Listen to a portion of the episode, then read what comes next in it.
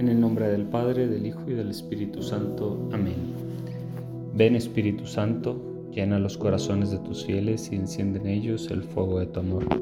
Envía tu Espíritu Creador y renueva la faz de la tierra. Oremos. Oh Dios, que has iluminado los corazones de tus hijos con la luz del Espíritu Santo, haznos dóciles a sus inspiraciones para gustar siempre el bien y gozar de su consuelo por Jesucristo nuestro Señor. Amén. Novena de Navidad, día 7, dirigido por los laicos consagrados del Renum Christi. Oh Rey de las naciones y deseado de los pueblos, piedra angular de la Iglesia, que haces dos pueblos uno solo, ven y salva al hombre que formaste del barro de la tierra. Del Santo Evangelio según San Lucas. Entre tanto le llegó a Isabel el tiempo del parto y dio a luz un hijo, y sus vecinos y parientes oyeron que el Señor había agrandado su misericordia con ella y se alegraba con ella. Y Zacarías, su padre, quedó lleno del Espíritu Santo y profetizó diciendo, Bendita sea el Señor, Dios de Israel, porque ha visitado y redimido a su pueblo y ha suscitado para nosotros el poder salvador en la casa de David su siervo, como lo había anunciado desde antiguo por boca de sus santos profetas, para salvarnos de nuestros enemigos y de la mano de cuantos nos odian, ejerciendo su misericordia con nuestros padres y acordándose de su santa alianza y del juramento que hizo a Abraham, nuestro Padre, para concedernos que libre de las manos de los enemigos, le sirvamos sin temor, con santidad y justicia, en su presencia todos los días de nuestra vida. Y tú, niño, serás llamado profeta del Altísimo, porque irás delante del Señor a preparar sus caminos, enseñando a su pueblo la salvación para el perdón de sus pecados. Por las entrañas de misericordia de nuestro Dios, nos visitará el sol que nace de lo alto, para iluminar a los que yacen en tinieblas y en sombras de muerte, y guiar nuestros pasos por el camino de la paz.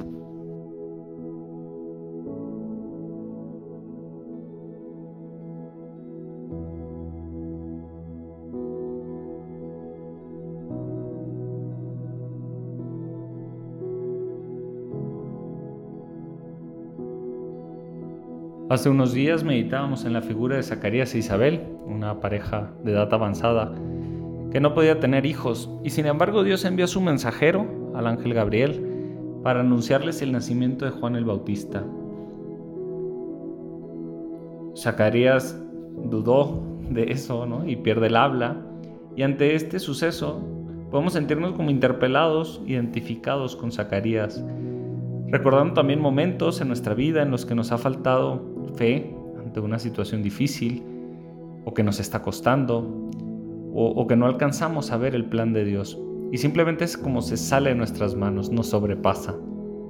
Sin embargo, ante la duda, debemos de preguntarnos, ¿realmente hay algo difícil para el Señor?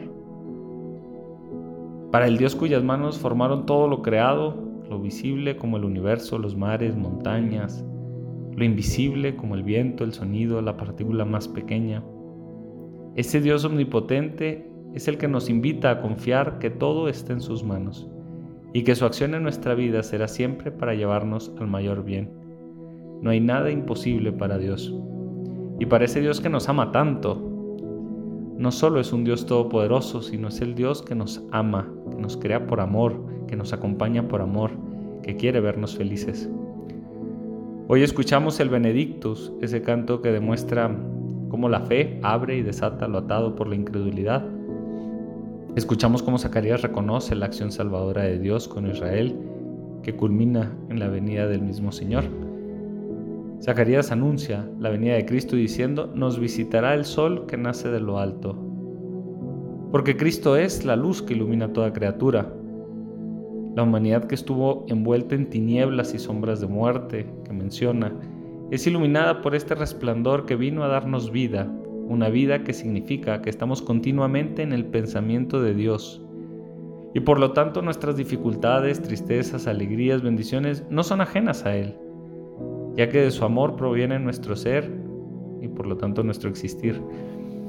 Así que les invito también a que bendigamos a Dios por quien es y por todo el amor que derrama en nuestros corazones y pidámosle la gracia de que aumente nuestra fe para continuamente servirle sin temor, con santidad y justicia, en su presencia todos los días de nuestra vida. Que confiemos no solo en su poder, sino en su infinito amor por cada uno de nosotros, y nos abandonemos a, Él, especialmente en este periodo de Adviento y Navidad. Nos visitará el sol que nace de lo alto, para iluminar a los que habitan en tinieblas y sombras de muerte, y guiar nuestros pasos por el camino de la paz. Oremos.